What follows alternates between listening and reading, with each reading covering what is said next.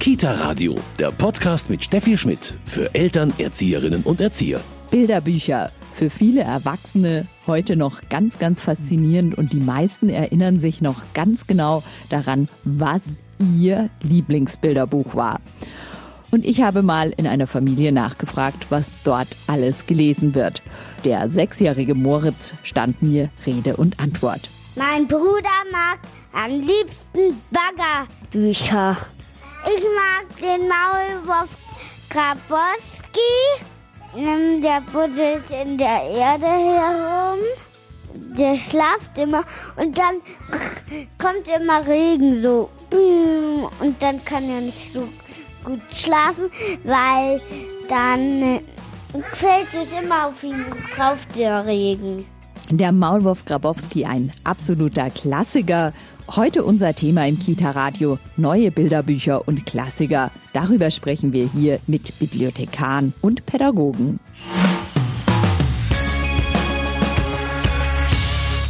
Neue Bilderbücher, das ist heute unser Thema im Kita-Radio. Ich bin heute hier in der Buchhandlung Michaelsbund. Bei mir Buchhändlerin Rosi Hackenberg. Wir stehen jetzt hier vor den Bilderbüchern also eine riesige Auswahl, wo man vielleicht als Eltern oder auch als Erzieher, als Tante, als Onkel erstmal gar nicht so weiß, was ist denn gerade angesagt. Es gibt ganz viele tolle Bilderbücher momentan auf dem Markt und ich entscheide immer nach drei Kriterien. Das Wichtigste ist natürlich zuerst die Illustration, die Bilder, das springt als erstes ins Auge. Das ist natürlich Geschmackssache, aber es gibt paar sehr, sehr erfolgreiche Illustratoren, zum Beispiel den Andreas Schmachtel, der hat die kleine Maus Tilda Apfelkern erfunden und der malt ganz entzückend und sehr innig und sehr liebevoll. Oder es gibt das Autorenpaar Rachel Bright und Jim Field, die haben zum Beispiel den Löwen in dir erfunden. Ganz tolle Geschichte über Angst und Mut, ganz toll modern gemalt. Die zweite wichtige Sache ist natürlich die Sprache. Da empfehle ich dann jedem einfach reinzulesen, ob die Formulierungen schön und ansprechend sind oder eher nicht so. Da gibt es große Unterschiede. Und das dritte ist natürlich der Inhalt. Das muss einen ansprechen inhaltlich. Oft gibt es eine Information, dass es für das Kind wichtig ist, immer an sich selber zu glauben, wie gehe ich mit Schwierigkeiten um. Aber ich sage auch immer gleichzeitig, es darf auch einfach nur Freude machen. Es muss jetzt nicht immer eine wichtige Information drin sein, weil das Schönste ist doch, wenn das Kind glücklich ist, wenn es eine Geschichte liest. Aber es gibt wahrscheinlich schon viele Kunden, die kommen und auch schon beim Bilderbuch vielleicht zum bestimmten Thema was suchen, weil das Kind vielleicht besonders ängstlich ist oder jetzt vielleicht ein Urlaub ansteht. Genau, da gibt's wirklich spezielle Bilderbücher, manchmal in Geschichtenform, manchmal ist es sogar mit einigen Sachinformationen. Zu allen Themen gibt's das, ähm, wie du gesagt hast, zum ängstlich, zum mutig sein, wenn man umzieht, wenn die Eltern sich trennen, zum Thema Freunde finden, aber auch zum Körper, wie putze ich meine Zähne, da gibt's ganz lustige und wirklich süße Sachen. Jetzt hast du vorhin schon angesprochen, der Löwe in dir. Wollen wir da mal vielleicht reinschauen? Du hast die Sprache angesprochen. Ich lese jetzt hier mal einfach in rauer Wildnis mit goldgelbem Sand ein gewaltiger, schroffer Felsenstand. Also gereimt. Das ist in Versform geschrieben, gereimt und das lieben die Kinder. Es ist schön gereimt und äh, schön bebildert. Das ist eines der erfolgreichsten Bilderbücher zu Recht, wie wir finden. Und ähm, jetzt, wenn man die Sprache anschaut, also die ist schon gar nicht so einfach. Also es ist jetzt muss nicht immer diese diese Babysprache sein. Richtig. Ähm, der Wortschatz wächst ja mit guter Sprache und es gibt auch Bilderbücher wie Leo Lausemaus, die sind natürlich bei den Kindern total beliebt, ist aber sprachlich nicht sehr anspruchsvoll, weil es sehr einfach ist und die Kinder können das. Also wenn sie mal ein Wort nicht verstehen, fragen sie nach, aber es ist wichtig, dass es einfach schön formuliert ist. Da wächst der ganze Wortschatz für das Kind mit. Das ist dem Autorennamen nach ein übersetztes Buch. Ähm, also die Übersetzung ist dann auch wichtig. Absolut. Da gibt's auch Unterschiede. Berühmtes Beispiel ist zum Beispiel der Axel Scheffler, der ja illustriert und die Texte sind von äh, Julia Donaldson. Das bekannteste Buch von den beiden ist der Gryffalo, den, glaube ich, jedes Kind zu Hause hat und kennt. Viele, die die englische Originalausgabe kennen, sagen, das ist viel schöner und das Deutsche ist nicht so schön übersetzt, aber die Kinder lieben es trotzdem. Deswegen ist es absolut in Ordnung.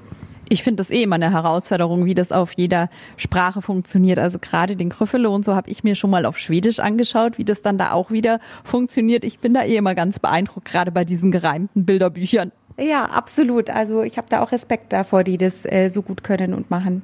Was ist denn aktuell dein Lieblingsbilderbuch? Mein Lieblingsbilderbuch heißt Tilda Apfelkern, ein Inselflug voller Geheimnisse. Das ist von Andreas Schmachtel, einem meiner Lieblingsautoren. Das ist ungefähr ab vier Jahren. Und es geht um die kleine Holunderblüten weiße Maus Tilda, die im Heckenrosenweg wohnt. Und das spielt im Sommer an einem wunderschönen Sommertag. Und sie möchte mit ihrem besten Freund Rupert, dem Igel, einen Ausflug machen an die Küste, um Muscheln zu sammeln. Und dort finden sie nicht nur Muscheln, sondern auch ein kleines Boot.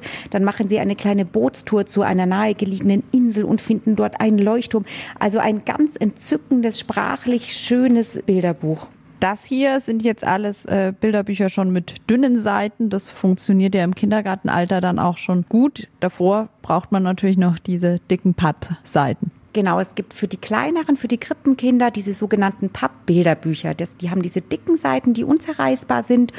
Und da ist natürlich viel weniger Text drauf, viel weniger Text und viel einfacher auch von der Komplexität. Also es ist keine lange Geschichte, sondern nur ganz kleine, kurze Geschichtchen. Warum faszinieren dich selber die Bilderbücher so?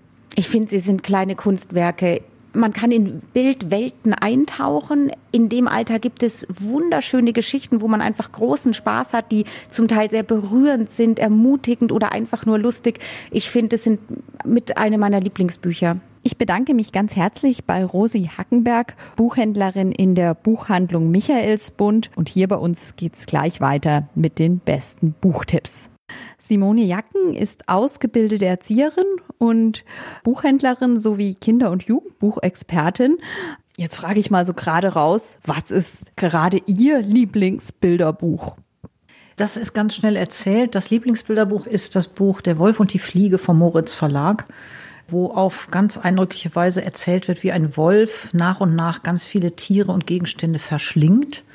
Man dem Wolf das auch ansieht, wie sich das verändert, wenn er die Tiere gefressen hat und zum Schluss alle wieder herauskommen und alle noch leben, so sie denn vorher gelebt haben. Das ist ein sehr, sehr schönes neues Buch. Warum gefällt Ihnen das so gut? Ich gucke mir Bücher natürlich immer an, ob die Illustrationen stimmen, ob man viel damit machen kann, ob so ein Buch für eine Erzieherin, die in einer Gruppe liest, ganz viele Möglichkeiten bietet, auch sprachfördermäßig da was draus zu machen. Und das ist da einfach äh, eine Fülle von Möglichkeiten bei dem Buch gibt. Es ist toll illustriert. Und der Effekt nachher, den finden die Kinder toll, dass der Wolf die ganzen Tiere wieder ausspuckt und alle leben. Das ist ganz wichtig, dass die nicht alle gestorben sind. Ist ja so wie bei dem Wolf und den sieben Geißlern so ein bisschen in der Art, ja. Und Wolf kommt auch drin vor.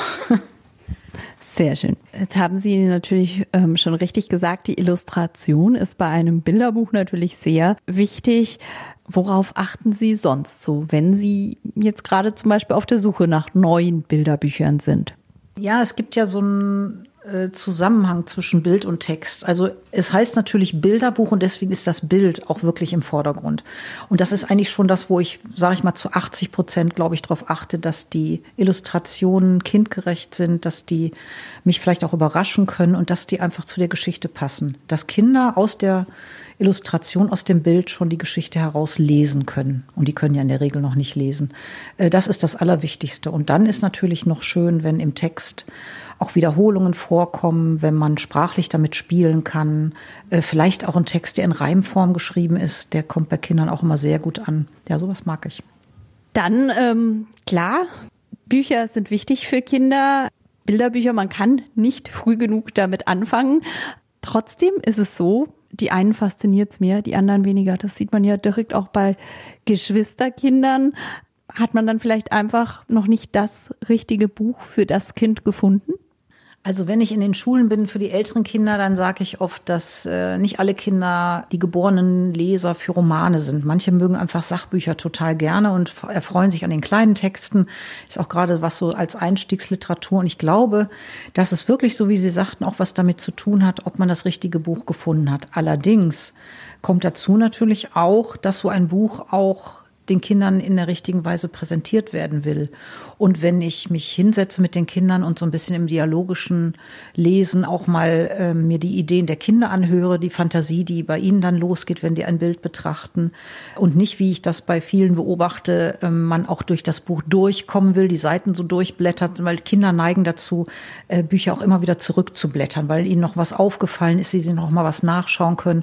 Wenn man sich die Zeit lässt, äh, sie das auch noch mal anzuschauen und ähm, vielleicht eine ganz andere Geschichte sich dann entwickelt und man das Buch an dem Tag noch nicht schafft, erst am nächsten Tag ist das auch so in Ordnung, kann man das so stehen lassen. Ich glaube, es kommt schon äh, A auf das richtige Buch an, aber auch ähm, wie viel Zeit und Intensität man mit so einem Buch auch mitbringt. Also auch mal so eine, so eine Geschichte mit anderen Stimmen lesen. Ja, also die Eltern haben fast immer Angst, dass sie sich zum Affen machen, wenn sie mal so eine dunkle Stimme machen oder mal ganz flüstern. Aber die Kinder, die werden steil zu ihnen aufsehen und denken, boah, was holt die alles aus der Geschichte raus? Das lebt ja auf einmal. Da hat der Bär eine andere Stimme als natürlich so ein kleines Mäuschen und das machen Eltern dann, wenn sie mal so einen äh, Workshop gemacht haben und äh, sich das zutrauen, entdecken die noch einen ganz großen Spaß selber auch. Denn da fängt es eigentlich schon mit an mit der Vorleser, mit dem Vorleser oder der Vorleserin eines solchen Buches. Die muss auf jeden Fall ganz viel Spaß an dem Buch haben, was sie vorliest. Jetzt sagten Sie gerade Workshop. Wo kann man denn einen solchen zum Beispiel machen? Ja, ich biete Elternabende an in Kindergärten und äh, Schulen. Ähm, zu dem Thema Vorlesen macht glücklich und schlau. Das hatte ich mir mal so ausgedacht. Und äh, das kann man auf meiner Homepage sehen, allerdings hier nicht in dem Bereich, sondern ich komme ja aus Nordrhein-Westfalen, aus Wuppertal, ähm, die Stadt mit der Schwebebahn, die gerade leider nicht fährt, aber demnächst wieder. äh, da kann man dann einfach äh, schauen, ob es passt, ob man einen Termin findet, allerdings erst wieder im nächsten Jahr. Aber sonst, Sie haben gesagt, es ist ja auch das sich trauen, einfach mal ausprobieren. Genau, einfach ausprobieren und ähm, sich so ein Buch auch vorher ein oder zweimal durchlesen selber, also nicht aufklappen und de selber denken, huch, worum geht's denn da, ähm, sondern die Geschichte schon selber erstmal gelesen haben und auch wissen, wo man was betont. Es ist nichts blöder, als wenn da so schöner Sprachwitz drin ist und man den so ordentlich versemmelt, also schon bei den etwas älteren Kindern auch. Äh, deswegen äh, sage ich immer auch allen Erzieherinnen, lest euch so ein Buch oder auch äh, bei den Kamishibai-Geschichten, ähm, also Erzähltheater mit Erzählkarten, äh, guckt euch die Geschichte vorher an, dass ihr wisst, wo ihr agieren müsst, wo ihr, äh, wo die Pointe liegt der Geschichte und dann äh, seid ihr auch ganz anders drin im Erzählen das Kita-Radio. Wir haben jetzt hier schon ganz, ganz tolle Tipps zum Vorlesen bekommen. Klassiker und neue Bilderbücher, das ist heute unser Thema. Bei mir ist Simone Jacken. Sie ist ausgebildete Erzieherin und Kinder- und Jugendbuchexpertin. Frau Jacken, Sie haben uns schon im vorigen Teil jetzt ein bisschen erzählt. Ähm, klar, einfach viel mehr trauen, wenn man vorliest, sich mit einem Buch, auch einem Bilderbuch, schon einmal davor auch äh, beschäftigen als Erzieherin, als Mama, als Papa, bevor ich es vorlese, damit ich das wirklich auch mit Begeisterung selber rüberbringen kann. Und dann noch etwas, Kinder wollen natürlich Bücher und können Bücher, gerade Bilderbücher, immer, immer, immer wieder anschauen. Es ist ja nicht wie bei uns Erwachsenen, dass man den Roman dann, wenn man einmal durch hat, gewöhnlich ins Regal stellt. Also bei Kindern zählt da eigentlich die Wiederholung. Das ist ganz, ganz wichtig. Und ich weiß, dass da auch ganz viele Eltern und auch Erzieherinnen und Erzieher drunter leiden, äh, dass äh, die sagen, ich kann das Buch nicht mehr hören, ich kann es nicht mehr lesen, ähm, trotzdem dann noch äh, schmissig den Text rüberzubringen, das ist schon manchmal grenzwertig. Trotzdem breche ich eine Lanze für all die Lieblingsbücher der Kinder. Und es gibt ja netterweise oder es ist ideal, dass es ja so viele Bibliotheken gibt, die Lesekisten anbieten, wo die Kinder in den Kitas mit ihren Erzieherinnen hin und Erziehern hingehen hingehen und sich äh, eine Auswahl aussuchen. Und das machen ja auch viele Eltern, weil es gibt einfach Kinder, die Bücher fressen, schon so früh. Und die kann man nicht alle kaufen. Aber Ganz wichtig, Kinder brauchen auch ihre Lieblingsbücher im Regal. Also es äh, bricht einem manchmal das Herz, wenn die dann solche Lieblingsbücher immer wieder abgeben müssen nach vier Wochen. Deswegen eine gute Mischung finden, damit die Bücher, die immer wieder gerne gelesen werden wollen, auch im Regal stehen und ständig griffbereit sind. Sie haben vorher auch schon angesprochen, es gibt vielleicht die Kinder, die sehr gerne schon im jungen Alter dann Sachbücher mögen, ähm, das Buch von der Müllabfuhr, von der Polizei, andere, die da schon Geschichten sehr lieben, grundsätzlich auch da mal völlig offen sein. Also ich sag mal überspitzt gesagt, man wird jetzt kein Fachidiot, wenn man mit zwei Jahren nur äh, Bücher über Fahrzeuge mag. Nein, das wird sich irgendwann auswachsen. Es gibt überhaupt immer ganz viele Ängste, was jetzt so bleiben könnte. Auch äh, das ist äh, auch im, im Bereich, mein Kind wird niemals trocken, weil es jetzt schon zwei ist und ich habe noch kein Kind erlebt. Also ganz selten gibt's das mal, dass die, dass sich das nicht natürlich einspielt. Also das ist auch da. Aber es gibt einfach Kinder, die sind von Natur aus so interessiert an gewissen Dingen. Das kann kommen, weil der Vater, der Opa in so einem Beruf ist und man da einfach ganz viel Hintergrundwissen erfahren möchte. Und da gibt es ja heute im Sachbuchbereich so unglaublich unglaublich toll, auch wieder illustrierte und aber dann auch mit Texten versehene Bücher. Da muss ich keine Sorgen machen, dass man denkt, man würde einen kleinen Schlaumeier oder eine Schlaumeierin heranziehen. Es ist alles, alles gut. Und Sprachförderung ist da nicht weniger gegeben. Sprachförderung ist immer auch so witzig, wenn Pädagogen fragen, äh, womit kann ich denn besonders Sprach fördern? Natürlich habe auch heute Nachmittag bei einem Workshop Bücher dabei, die ja besonders gut die Sprache nochmal uns äh, vorführen, aber jedes Buch richtig vorgelesen mit dem richtigen Spaß dabei fördert Sprache. Wir haben jetzt schon neue Bücher angesprochen. Sie haben Ihr Lieblingsbuch ganz am Anfang auch genannt. Es gibt natürlich auch viele Klassiker, die schon wir in unserer Kindheit, vielleicht sogar schon unsere Eltern gelesen haben. Was ist noch erlaubt? Was kann man auch heute noch gut lesen davon? Gibt es auch Dinge, wo Sie sagen, hm, da muss ich ein bisschen schlucken, vielleicht heute eher nicht mehr so geeignet.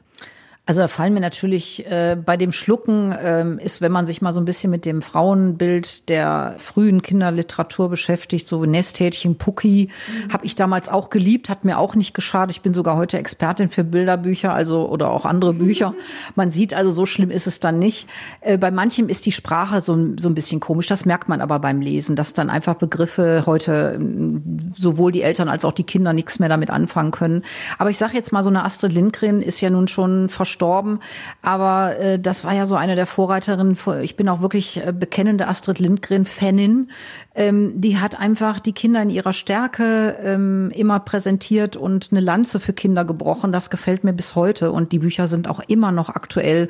Und wenn ich Weihnachtskurse mache und äh, aus äh, Kinder aus Bullabü vorlese oder mal, guck mal, Madita, es schneit, dann sind die Kinder heute noch genauso begeistert, weil die Sprache, die Astrid Lindgren in ihren Büchern hat, die wird einfach nicht alt. Und so geht's mit manchen Klassikern Klassikern auch. Und es gibt so sogenannte Lieblingstitel, Muttermilchtitel, sagte mal eine Kollegin, also Dinge, die man einfach mal gelesen haben muss oder gehört haben muss, die werden niemals alt werden. Jetzt nochmal auf Bilderbücher in dem Rahmen zu kommen, fällt mir natürlich spontan so Struwelpeter oder Raupe Nimmersatt ein, was natürlich gänzlich unterschiedlich jetzt ist. Die Raupe Nimmersatt spielt ja heute auch noch eine ganz große Rolle. Als äh, Klassiker, jetzt ja auch als äh, Kamishibai zu sehen äh, und die Begeisterung, die hört, glaube ich, nie auf, weil für jedes Kind, was dieses Buch zum ersten Mal sieht, ist die Begeisterung wieder da. Und das wird sich auch nie ändern. Also solche Titel müssen wir auf jeden Fall immer weiter vorfinden in den Buchregalen und die Verlage wissen auch selber, was sie da für Schätze haben und produzieren diese Titel dann auch weiter. Aber zum Beispiel ähm, der Struwelpeter, jetzt ja so pädagogisch. Hm. Der Struwelpeter ist, glaube ich, heute, wenn ich das so äh, mal so ins Blaue hinein überlegen darf, fast in keinem Kindergarten vorhanden. War ja damals auch sehr kontrovers besprochen und ist auch heute sicherlich noch eine Überlegung wert, ob man die Geschichte erzählt. Das war meist zum Buch, was die Großeltern gerne den Enkeln und Enkelinnen vorgelesen haben. Ich würde es aber auch nicht verteufeln. Mit der richtigen Ansprache und dem Überlegen, äh, was man aus so einer Geschichte äh, lernen kann oder was einem daran überhaupt nicht gefällt. Kinder können so eine Geschichte auch mal mit kritischen Gedanken beleuchten. Da habe ich auch keine Sorge Sorge vor. Es kommt immer darauf an, wie ich als Erwachsener auch damit umgehe und wie offen ich auch für die Reaktionen der Kinder bin. Klassiker und neue Bilderbücher, das ist heute unser Thema im Kita-Radio. Mein Name ist Steffi Schmidt. Ich freue mich, dass Sie heute dabei waren. Bis bald. Kita-Radio, ein Podcast vom katholischen Medienhaus St. Michaelsbund, produziert vom Münchner Kirchenradio.